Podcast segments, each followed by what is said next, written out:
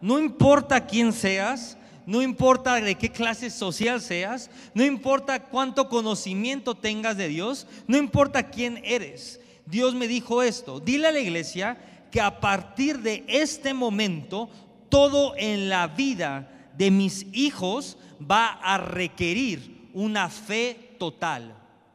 Diga conmigo fe total. Diga otra vez, fe total.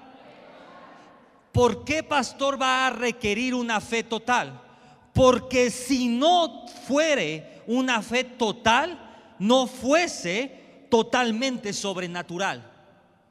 Lo voy a repetir porque le dije que íbamos a ir profundo. Porque si no usted hace algo desde una fe total, ese resultado no va a ser totalmente sobrenatural. Cuando usted dice, pastor, yo estoy enfermo, pero tengo una fe en que Dios me va a sanar, y en ese momento que usted dice, yo tengo una fe total en que Dios me va a sanar, usted es sano, usted pudo experimentar el poder sobrenatural de Dios en su totalidad. Pero si no hay una fe total, usted no va a poder experimentar la totalidad del poder sobrenatural de Dios. Diga conmigo, si no es una fe total, no es totalmente sobrenatural. Pero cuando usted hace algo desde una fe total, ten por seguro que el resultado va a ser totalmente sobrenatural. Yo no sé cuántos necesitan resultados totalmente sobrenaturales. Póngale ahí, para los que toman nota.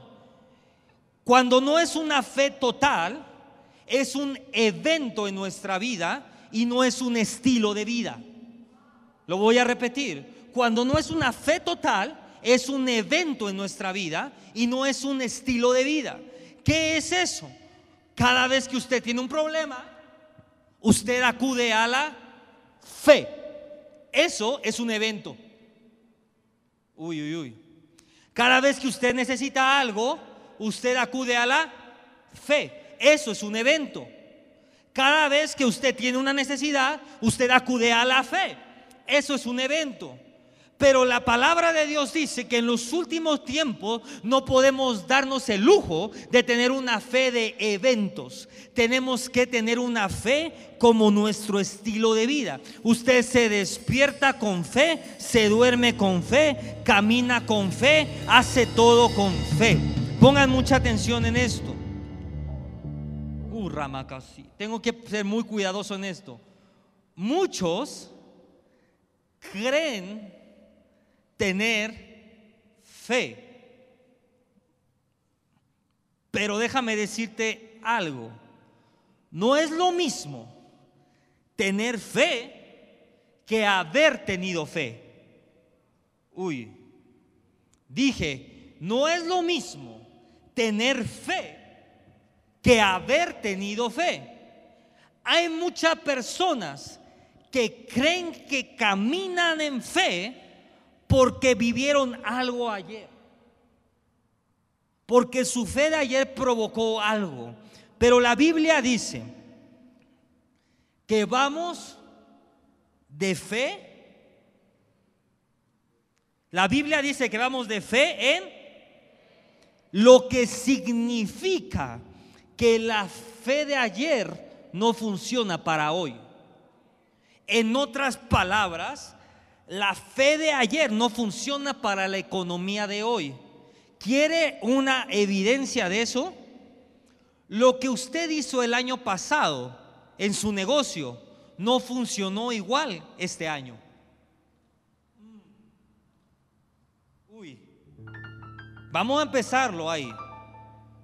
Lo que usted hacía hace 10 años para que su negocio funcionara, hoy ya no funciona. Le voy a enseñar algo. ¿Se acuerda usted cuando mandaba hacer mil volantes? Acá no. Mil volantes. Y se paraba afuera de su negocio a dar volantes. O, o iba usted caminando en la calle y le daban volantes de todo. ¿Qué pasa hoy si le dan un volante? Usted, dígame usted sinceramente, ¿qué pasa hoy si a usted le dan un volante? No toman ni la delicadeza de leer. Si te lo llegaron, si, si puedes decir, si lo puedes evitar, lo evitas. Dice, no, gracias. Hoy en día está mal visto hasta dar volantes para una empresa por el impacto ambiental. Pongan atención en lo que estoy diciendo. Lo que funcionaba hace cinco años, hoy ya no funciona. ¿Por qué creerías que la fe de hace tres años te va a funcionar el día de hoy? La Biblia enseña que vamos de fe en fe. Y no estoy hablando de la fe de hace tres años, estoy hablando de la fe de ayer. La fe de ayer no funciona para el día de hoy. ¿Por qué, pastor? Porque en este tiempo los días serán temporadas. Yo no sé si usted está entendiendo. Y porque en este tiempo los días serán temporadas. Porque en este tiempo vivimos un día diferente. Cada día va a ser una temporada completa. Entonces, pastor, si usted entra al día de hoy con la fe de ayer, no va a haber el rompimiento de este día en su vida. Es por eso que mucha gente va a vivir este año y no se va a dar cuenta que le pasó enfrente un año completo. ¿Sabe por qué? Porque por causa de que quisieron ver el año con la fe del año pasado o del antepasado o de hace cinco años, usted no va a poder experimentar el rompimiento. En este tiempo, diariamente necesitamos una fe total. Diga conmigo otra vez, una fe total. Si no es una fe total, no hay un compromiso total. Póngale ahí. Dije, si no hay una fe total, no hay un compromiso total. En este tiempo, hoy en día, yo no tengo otra manera de hacer las cosas. Le voy a repetir, hoy en día su pastor no tiene otra manera de hacer las cosas. La única manera que yo tengo para hacer las cosas es por fe. Lo voy a repetir. La única manera que yo tengo para hacer las cosas es por fe y póngala ahí con negritas y con rojitos. Los hijos de Dios no tienen otra opción. Punto. O viene de Dios, o lo hace por fe, o Satanás lo va a reducir a un estado natural. Lo voy a repetir. O lo haces por fe, o Satanás te va a reducir a un estado natural. Pastor, ¿por qué está diciendo esto? Porque estamos en un punto en el ahora que todo tiene que ser por fe. Pero pastor, ¿por qué dice eso? Porque la Biblia dice que en los últimos tiempos el justo dije, la Biblia dice que en los últimos tiempos el justo por su fe. Dije, el justo por su fe. Otra vez, el justo por su fe. En otras palabras, el justo no puede vivir de otra manera. Dije, en otras palabras, el justo no puede vivir de otra manera. Pastor, pero es que yo vivo un día normal y otro día no normal. Entonces no te llames justo. Pastor, es que yo hoy sí tengo fe, pero mañana se me olvidó ir a la escuela, se me olvidó ir a la iglesia. Entonces no te llames justo, porque la Biblia dice, el justo por su fe. Uy, dije, no hay otra manera de vivir, y apunta esto, la única manera de poder caminar un camino de justicia es vivir por fe. El justo, diga conmigo otra vez, el justo, por su fe, vivirá. Todo lo que Dios ha hecho en su vida ha sido por la fe que usted tuvo en el pasado. Uy. Todo lo que usted, todo lo que Dios ha hecho en su vida, ¿a cuántos Dios los ha sanado, los ha liberado, los ha prosperado, ha hecho algo? Bueno, si Dios hizo algo contigo, es por la fe que tuviste en el pasado. Pero pastor, ¿por qué en este momento las cosas no están pasando o están demorando mucho tiempo? Póngala ahí. Es porque hay espacios en tu fe.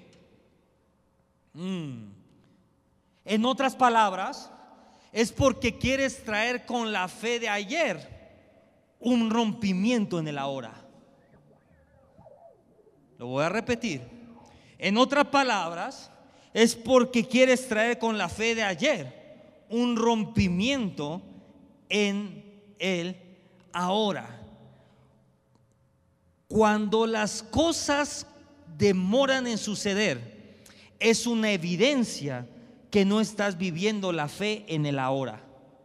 Cuando las cosas tardan en suceder, es porque no estás viviendo una fe en el ahora.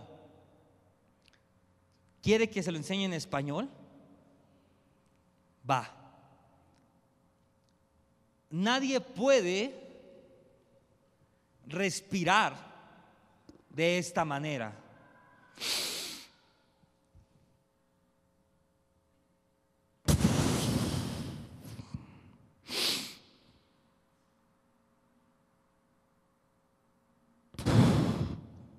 ¿O usted lo hace? ¿Por qué, pastor? Porque para usted el respirar es algo natural. Usted no se está dando cuenta en este momento siquiera que está respirando. La fe eventual o la fe por momentos es esto. Y ya cuando se acaba el aire, se da cuenta que tiene que volver a respirar. Eso no es vida. La fe de la hora tiene que ser como el aire que respira. En otras palabras, lo sobrenatural tiene que ser su oxígeno. Lo voy a repetir.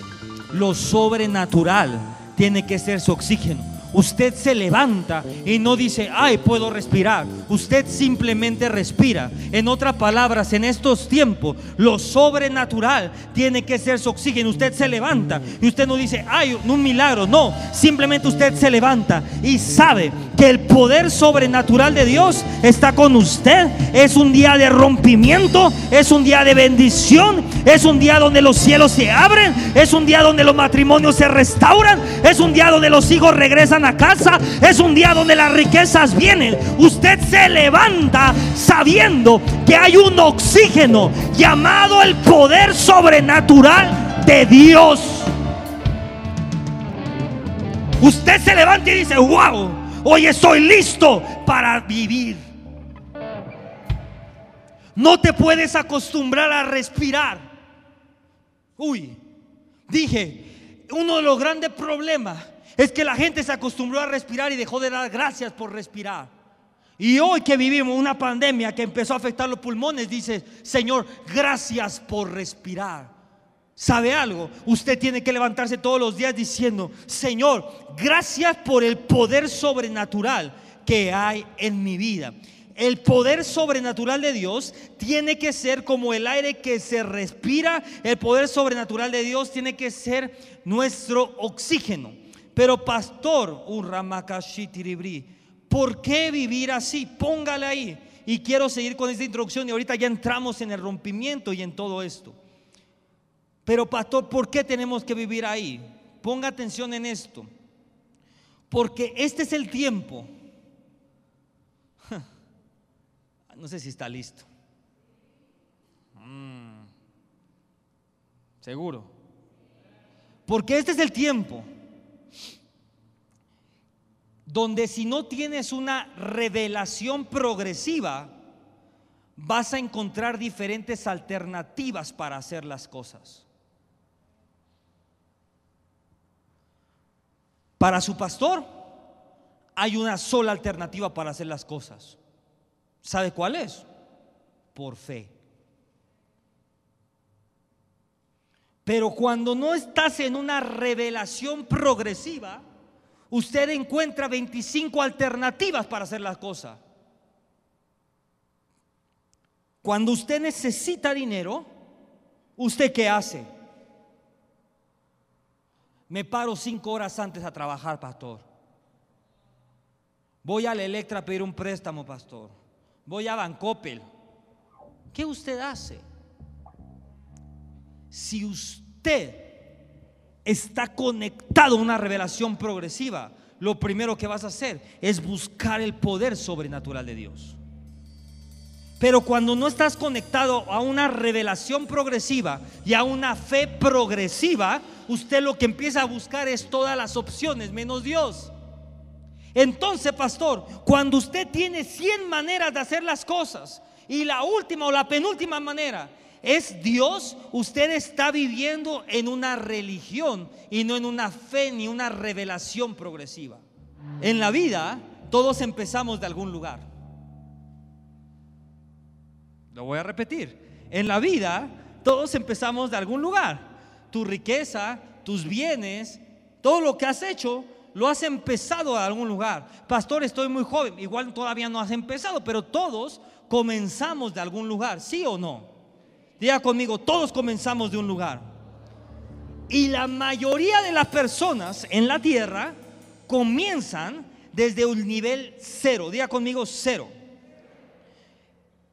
¿Por qué el nivel cero o el cero es tan importante? Para los que toman nota, póngala ahí. En la vida, los estatus cambian por medio del cero. Dije, en la vida los estatus cambian por medio del cero. Se lo pongo en español. ¿Cuál es la diferencia entre un millonario y un billonario?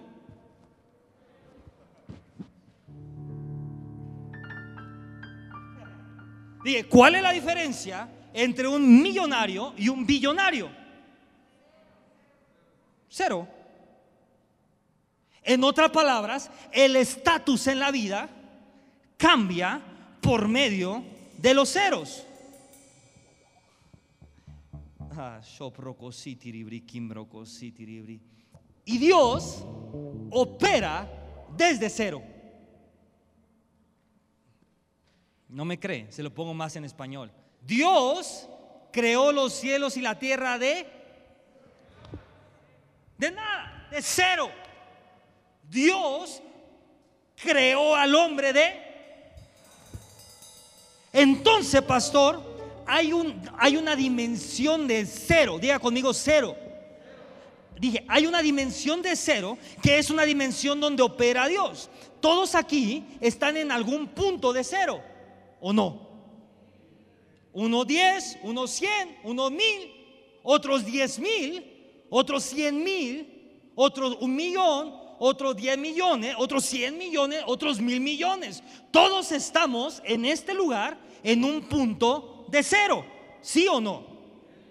Unos más ceros, otros menos ceros. Pongan mucha atención. Y hay dos tipos de ceros. Un cero positivo y un cero negativo. Lo voy a repetir.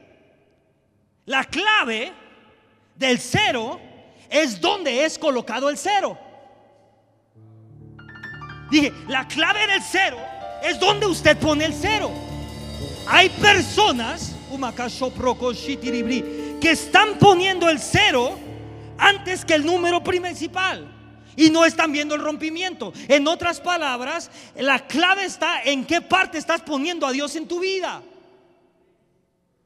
Porque Dios puede ejercer dos funciones. Dios te puede multiplicar. Uy. El cero, después de los dígitos, ¿qué hace? Multiplica. Pero el cero antes de los dígitos, ¿qué hace? No resta. Nada. En otra palabra, si Dios no está puesto en el lugar correcto en tu vida, Dios no va a hacer nada en tu vida.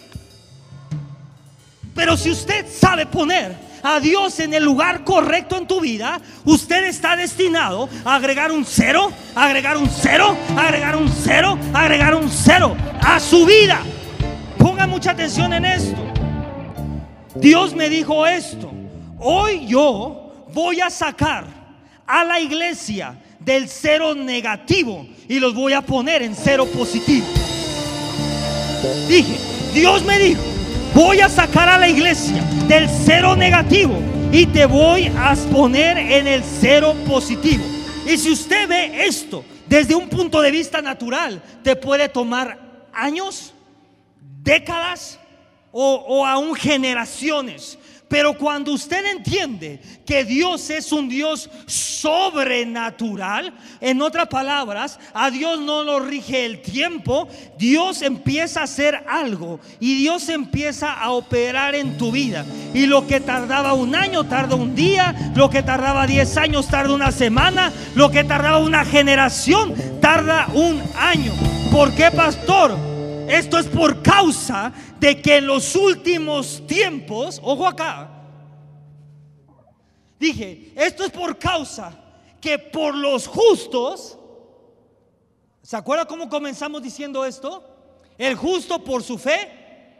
Entonces usted comienza a vivir por fe. Y por causa de que hay un justo viviendo por fe, los tiempos comienzan a cortarse. Y si el tiempo comienza a cortarse, también la... Oh, si el cero está puesto en el lugar correcto, el que el tiempo se acorte es lo mejor que te puede pasar. Pero si el cero está puesto en el lugar incorrecto, el que el tiempo se acorte es lo peor que te puede pasar. Pastor, es que no estoy listo y se me está acabando el tiempo. Pero puede ser otros que digan, pastor, yo ya tengo todo invertido y nomás es cuestión de tiempo para yo ser millonario. Hay personas que no han hecho nada con lo que tienen, pero hay personas que ya pusieron lo que tienen en un lugar. Dice, pastor, yo ya invertí. En otras palabras, por causa de los justos y de los que están haciendo las cosas correctamente, Dios dice, los tiempos se van a cortar y las riquezas tienen que aumentar. Ah, más o menos. Mm. Bueno, este es el tiempo donde Dios cambia de los negativos a positivos. Esto es lo que Dios está hablando. Pastor, le voy a decir esto, iglesia. Si usted nunca ha sido millonario, más vale que se prepare para convertirse en uno. Porque Dios está poniendo los ceros en el lugar correcto. En otras palabras, el punto donde estás ahora es un punto que Dios me dijo esto. Dile a la iglesia que el punto donde están ahora es un punto del cual ya no pueden bajar. Lo que viene es solamente para arriba. Es crecimiento. Es crecimiento.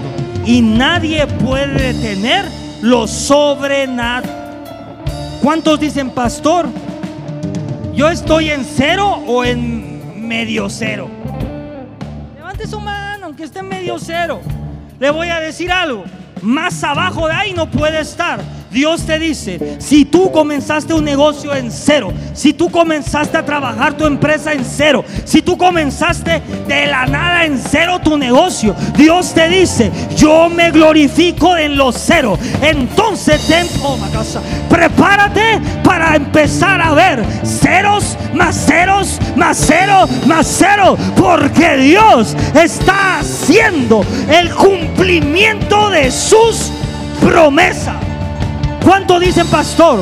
Yo empecé en cero mi negocio. Empecé con menos cero, con menos con deuda. Bueno, le voy a decir algo. Dios se glorifica de esa persona porque dice, si empezaste en cero, si empezaste en nada, yo opero en nada. Yo opero en cero. Y ven como Y si experimentaste el rompe. ¿Cuántos de los que iniciaron su negocio? Esto es real empezaron su negocio en cero, pero el 2021 sintieron un rompimiento de algo. Que dice, pasó algo que como que Bueno, ¿qué crees? El rompimiento es solamente la señal que Dios te está diciendo, yo ya entré en el negocio, yo ya entré a operar, ahora espera, porque voy a comenzar a multiplicar. En la Biblia hay historias bíblicas. Ah, si a mí me hubieran enseñado esto cuando era chiquito, tiene tiempo. Ay, me tengo que sentar para, para enseñarle esto. Cuando yo era chiquito, había algo llamado escuelita dominical. Y un- un- un- unos maestros, pues simpáticos, me enseñaban historias de la Biblia. La historia de Job, la historia de Noé, la historia de David, la historia de, de Jonás. Todos los días me enseñaban historia. Póngala ahí. La religión habla de historias.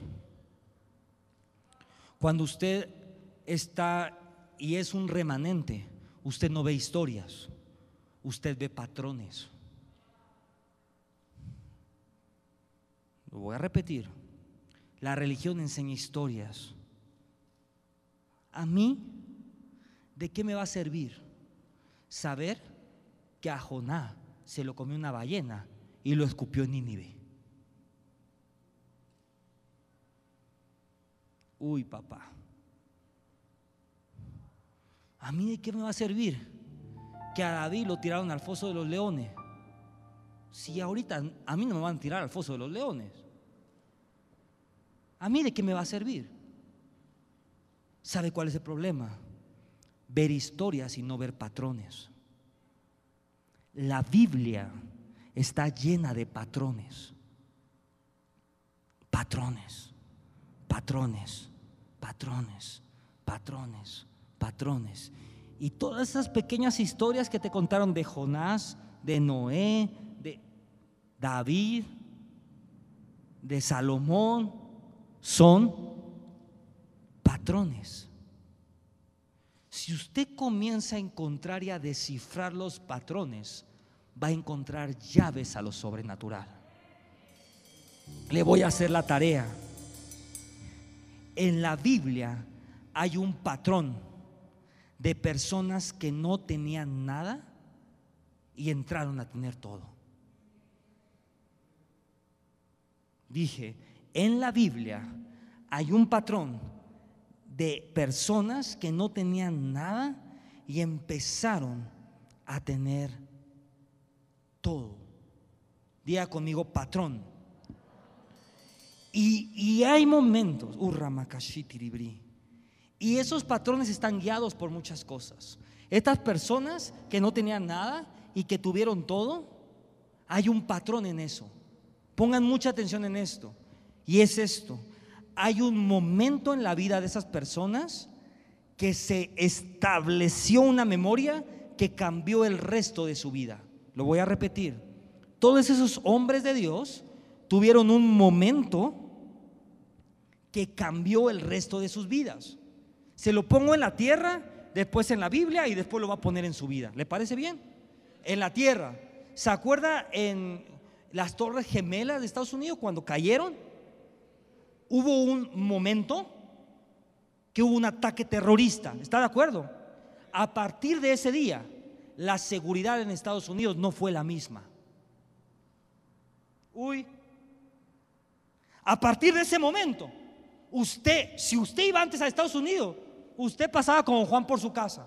Después del 9-11, hasta los zapatos se tiene que quitar. Se quitan los zapatos, le quitan la chamarra, el cinturón, lo pasan por una cosa que le hace así. ¿Por qué, pastor?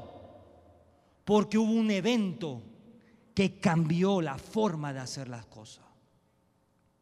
Pongan mucha atención en esto. En la vida de José hubo un evento que cambió su vida. Dice la Biblia que los hermanos, ¿qué hicieron? ¿Se acuerdan? Lo vendieron. llévenselo. Hubo un evento que marcó su vida. A partir de ese momento, la vida de José no volvió a ser la misma. Le tengo una noticia. Yo sé que lo sé, que lo sé, que el 2021 hubo un evento que cambió su vida. Que dijo, a partir de este día, a partir que me pasó esto, mi vida no va a ser igual. Le tengo una noticia. Ya pasó lo peor. Lo que viene ahora es que José vivió un evento. Lo regalaron, lo vendieron, lo hicieron de todo. Terminó en la cárcel, terminó de todo. Pero dice la palabra de Dios que años después fue un gobernador. En otras palabras, algo tenía que ocurrir para que viniera rompimiento a tu vida. Lo voy a repetir. Algo tenía que pasar para que viniera rompimiento a tu vida. Si no hubiera pasado eso, no estarías aquí. Lo pongo en español. Si no hubiera pasado lo que te pasó hace un mes, hace dos meses, hace tres meses, no estarías aquí. Porque tuvo que pasar algo que provocara un rompimiento en tu vida. ¿Sí o sí? Pongan mucha atención en esto. Algo tiene que pasar en tu vida para que digas, yo recuerdo que aquí fue donde comenzaron mis millones. ¿No está entendiendo? Algo tiene que pasar en tu vida para que digas, aquí, aquí, aquí, este día, 23 de enero, este día no se me va a olvidar, porque algo pasó en mí, que a partir de este día comenzaron mis... Acá, acá no quieren esto. 23 de enero. Algo pasó el 23 de enero. Yo no sé qué pasó en el mundo espiritual. Yo no sé qué se rompió. Yo no sé qué sucedió. Pero yo recuerdo que ese día comenzó a fluir todo. Le voy a decir por qué. Yo le digo esto. Si usted pone demanda este día, usted se va a acordar de este día. Porque Dios va a cambiar su vida. Mm. Dije, Dios va a cambiar su vida. En la Biblia existen patrones. Ojo acá. La religión les llama historias. El remanente le llama patrones. El mundo le llama tendencias. Pongan mucha atención en lo que le voy a decir. Y en la Biblia hay un patrón. Yo no sé si está listo para esto. En la Biblia hay un patrón de don nadies hacer algo importante. En la Biblia hay un patrón de don nadies a reyes. En la Biblia hay un patrón de don nadies a millonarios. En la Biblia hay un patrón de don nadies a patriarcas. ¿No me cree? David, el rey David no sabía ni hablar.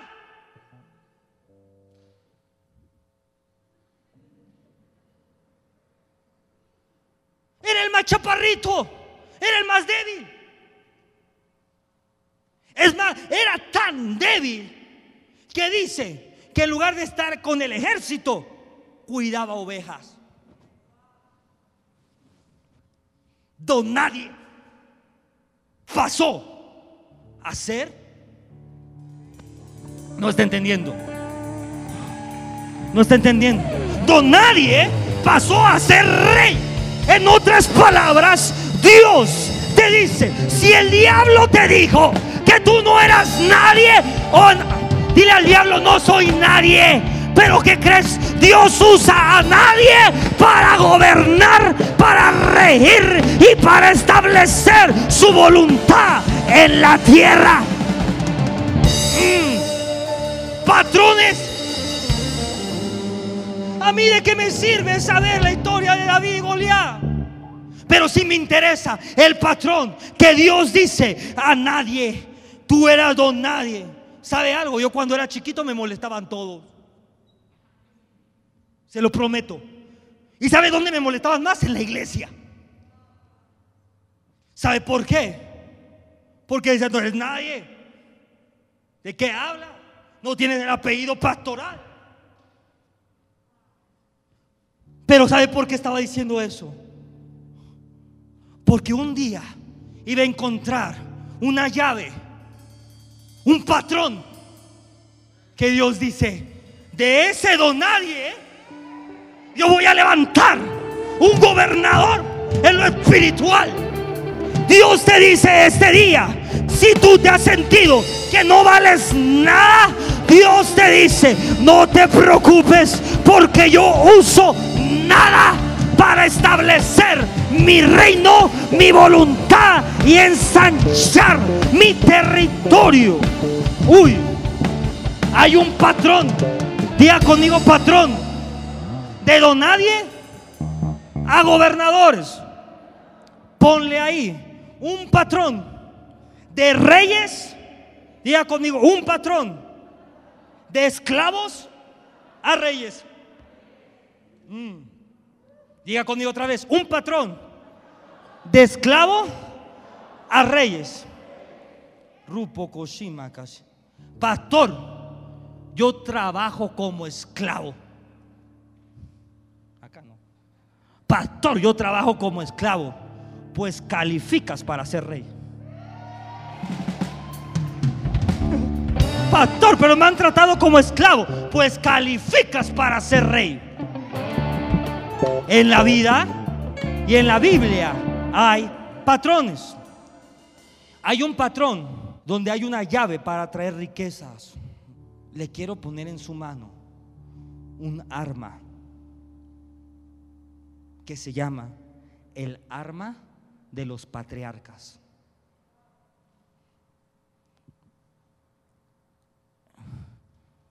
Hay un patrón de patriarcas en la Biblia. Abraham. ¿Tienen tiempo para que le cuente la historia de Abraham? Ok. ¿Sabe en cuánto estimaban el oro de Abraham hoy en día? 65 millones de dólares.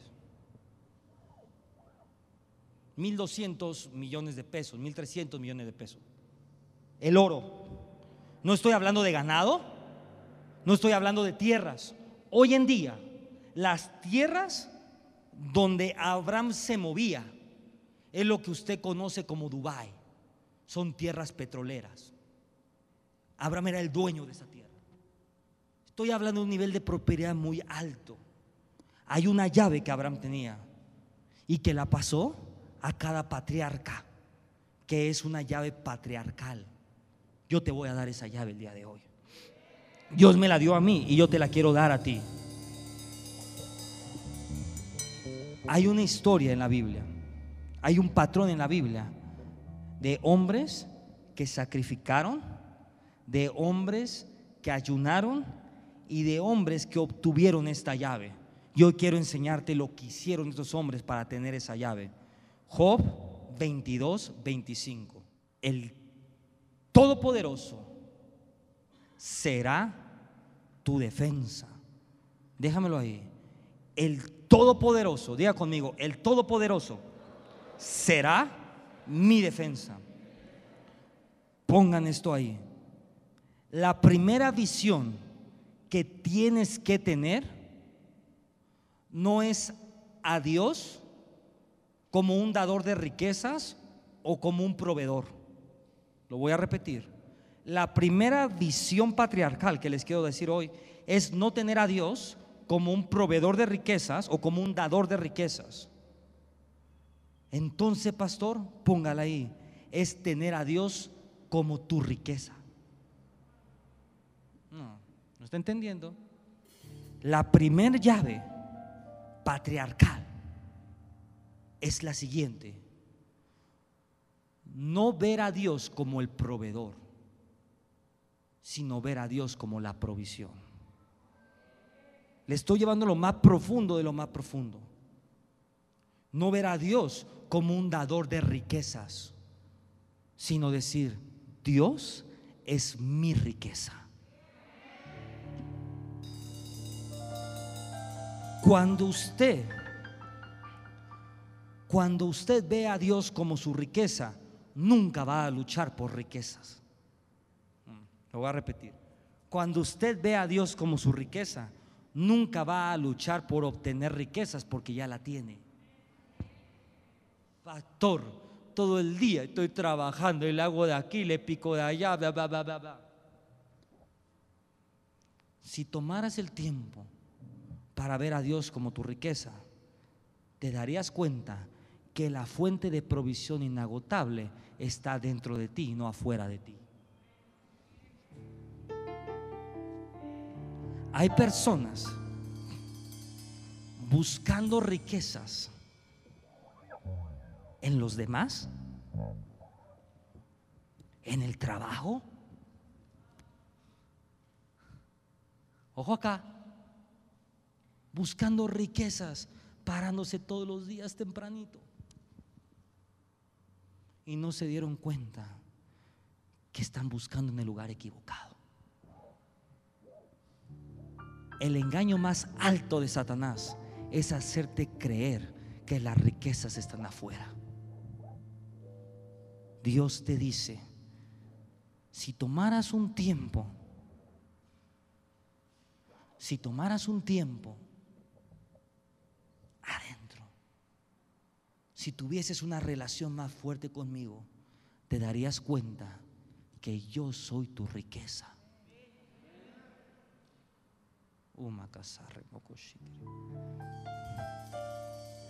Hay tantos versículos tan bonitos, tan profundos, y que no lo entiende la gente. Primeramente, buscad el reino de Dios y su justicia, y todo lo demás. Pero pastor, yo estoy buscando todo lo demás porque usted no sabe los nuevos proyectos que yo tengo, porque están padrísimos. La riqueza es Dios. Lo voy a repetir. La primera visión que tienes que tener no es a Dios como un dador de riqueza, sino a Dios como tu riqueza. La Biblia dice que la tierra es del Señor. Dios nunca creó la tierra para Él. Dios creó la tierra para quienes iban a habitar en la tierra. No, no está entendiendo. En otras palabras, si la tierra es del Señor y usted es hijo de Dios, ¿de quién es la tierra? Diga conmigo, la tierra y su plenitud es mía. Lo voy a repetir. Diga conmigo, la tierra y su plenitud es mía. ¿Sabe por qué? Porque es de Dios y Dios habita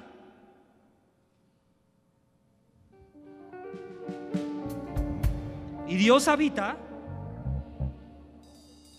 y Dios habita y si Dios habita en ti, ¿de quién es la tierra? Cuando usted empieza a entender estos principios, se da cuenta cómo es que Dios opera. Mira esto. Seguimos ahí. 22, 25. El Todopoderoso será tu defensa y tendrás, ¿qué dice ahí? Plata en abundancia. Apunte esto ahí. El color plata representa dos cosas. Número uno, la economía y número dos, la salvación. Voy a repetir. El color plata representa dos cosas. número uno, economía. Y número dos, salvación. Vamos a entender este versículo. El Todopoderoso será tu defensa y tendrás economía en abundancia y salvación.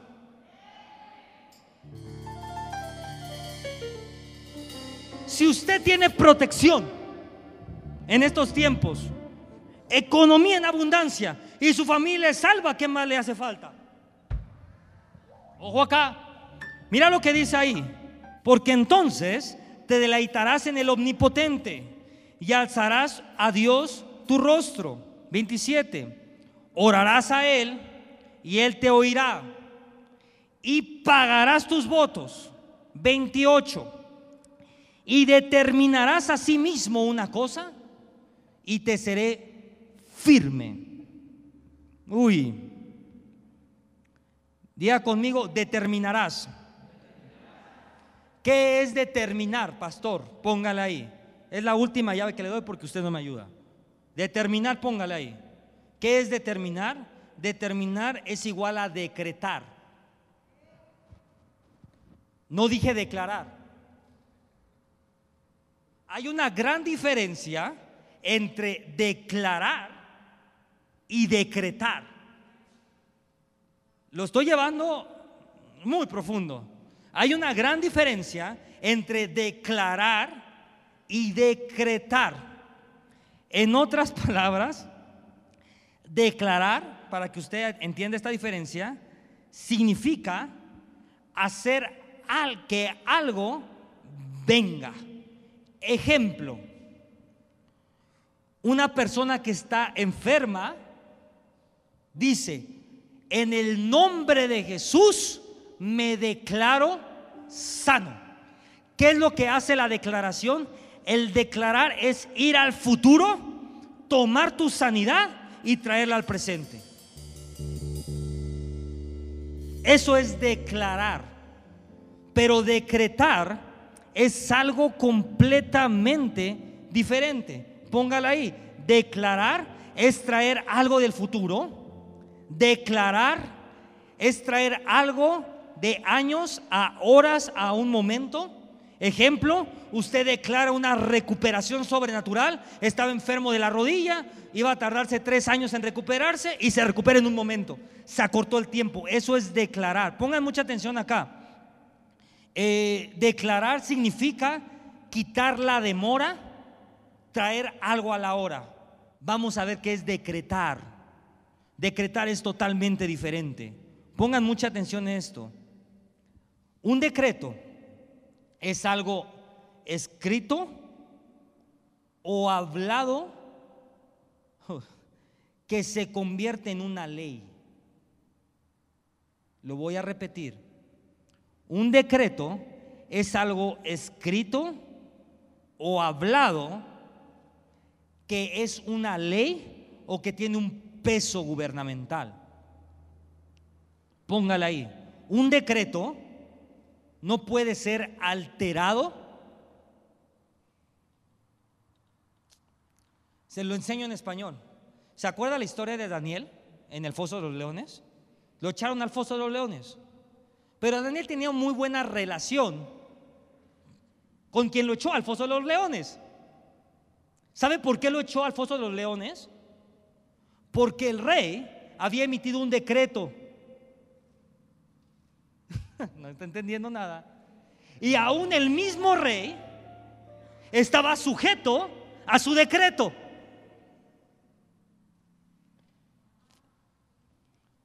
Un decreto,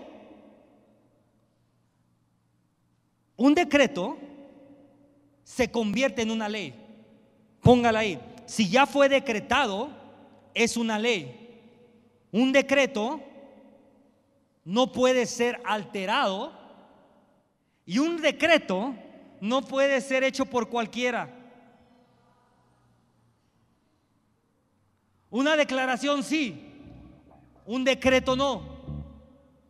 Entonces, pastor, ese es el problema, que mucha gente decreta, pero no lo puede hacer. En otras palabras, el único que puede hacer un decreto, póngala ahí, es un rey. Te lo pongo más en español. Al menos que sepas quién tú eres, no puedes decretar nada.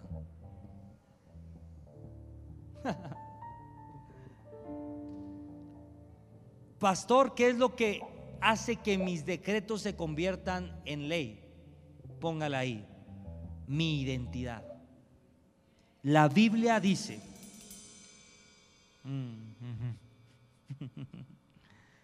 que somos llamados reyes, reyes, reyes y sacerdotes.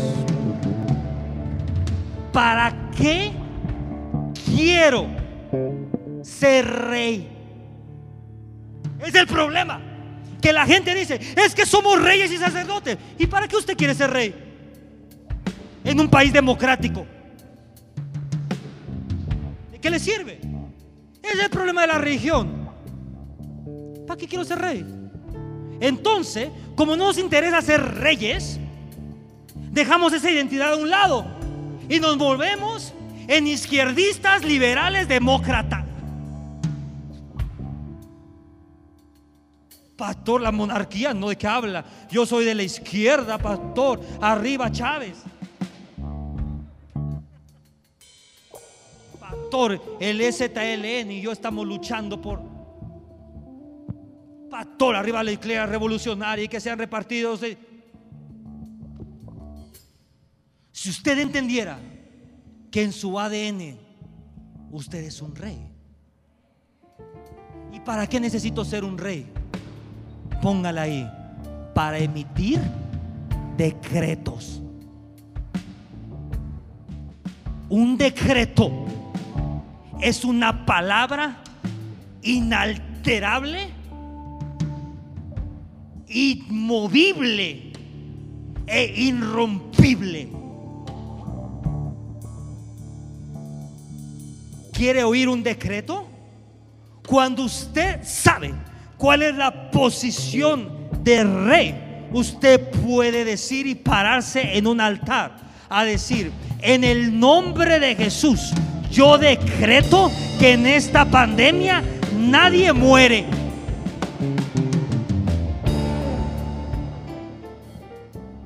alguien murió. ¿Por qué? Porque hay un decreto. Segunda llave patriarcal. Decreto. Identidad. ¿Qué es lo que tenía Abraham? Abraham podía decretar sobre sus generaciones y sobre el pueblo que él gobernaba. David podía, Salomón podía, José podía. Hay un patrón en Hay un patrón. Número uno, que ellos veían a Dios como su riqueza. José, David, Abraham, Noé decían, si te tengo a ti estoy bien. Si tú vas conmigo, yo voy. Si tu presencia va conmigo, cruzo el desierto. Número uno, veían a Dios como su riqueza. Número dos, tenían identidad. Y la identidad era una posición de decretar. ¿Quién tú eres? Cristiano. ¿Quién tú eres? Juanita de las Carmelitas del Calza, pastor. ¿Quién tú eres? Soy hijo de Dios, por lo tanto, soy rey. Ojo acá, soy rey. Y es por eso que Dios, que Jesús se llama Rey de... ¿No está entendiendo? ¿Cómo que de reyes? Entonces cuando ya no haya reyes físicos, Jesús va a dejar de ser rey de reyes. Pues no, usted es rey y está debajo del rey de reyes. Cuando usted dice, yo soy rey, y estoy debajo del Rey de Reyes. Y en el nombre de Jesús, en otras palabras, en el nombre del Rey de Reyes, yo decreto que mi familia es salva que mis finanzas crecen. Yo decreto una economía positiva. Yo decreto en el nombre de Jesús que mi familia no muere en esta pandemia. Cuando usted decreta, usted hace una ley. Dije, cuando usted decreta, usted hace una ley. Una ley inamovible y una ley incambiable. Pero tenga cuidado cuando decreta, porque también usted va a estar sujeto a esa ley. Y tenga cuidado cuando decreta, porque usted también va a estar sujeto a esa ley.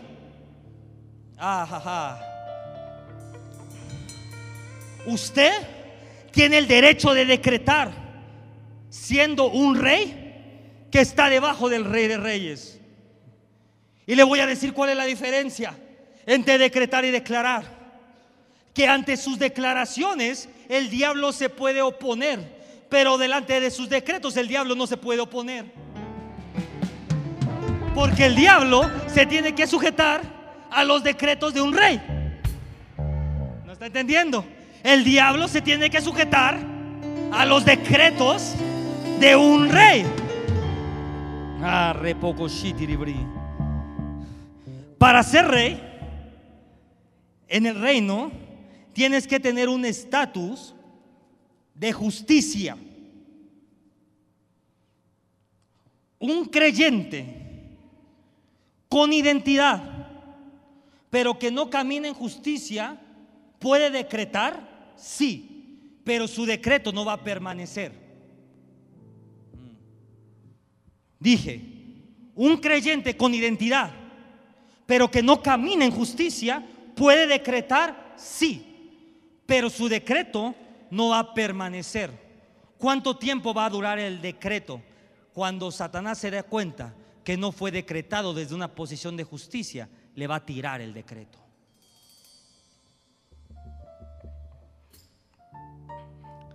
¿Se lo pongo en español?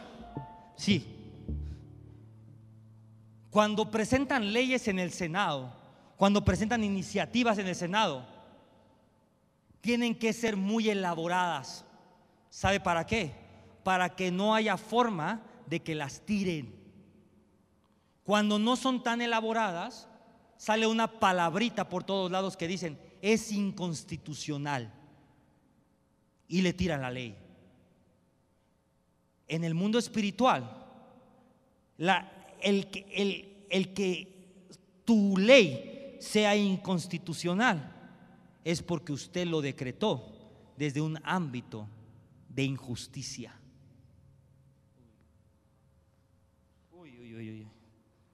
Entonces, pastor, para que el decreto permanezca, usted tiene que permanecer en justicia.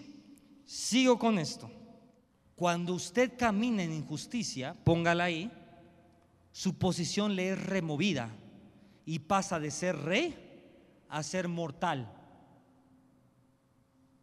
a ser terrenal. Es por eso que empecé hablando. Por fe, el justo vive. Después, ve a Dios como tu riqueza. Después, entiende tu identidad. Después, decreta quería poner estos fundamentos y dar esta llave patriarcal antes del servicio de primicias que será dentro de ocho días. ¿Por qué, pastor?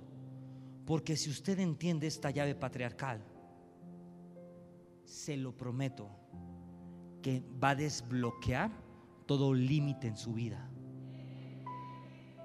Todo aquello que esté detenido tiene que ser desbloqueado. Deje de buscar a Dios como un proveedor y cuida a Dios como su riqueza. Tome una posición de rey y comience a establecer decretos. Número tres, haga sacrificios y haga votos a Dios. Si no me cree, tómese toda la semana para ver la historia de Abraham, de David, de Saúl, de José Y van a ver un patrón. Hombres sacrificando. Hombres cuidando la presencia de Dios. Y hombres estableciendo su posición. No permitas, iglesia, que el diablo te robe tu posición. No permita que el diablo te reduzca a alguien normal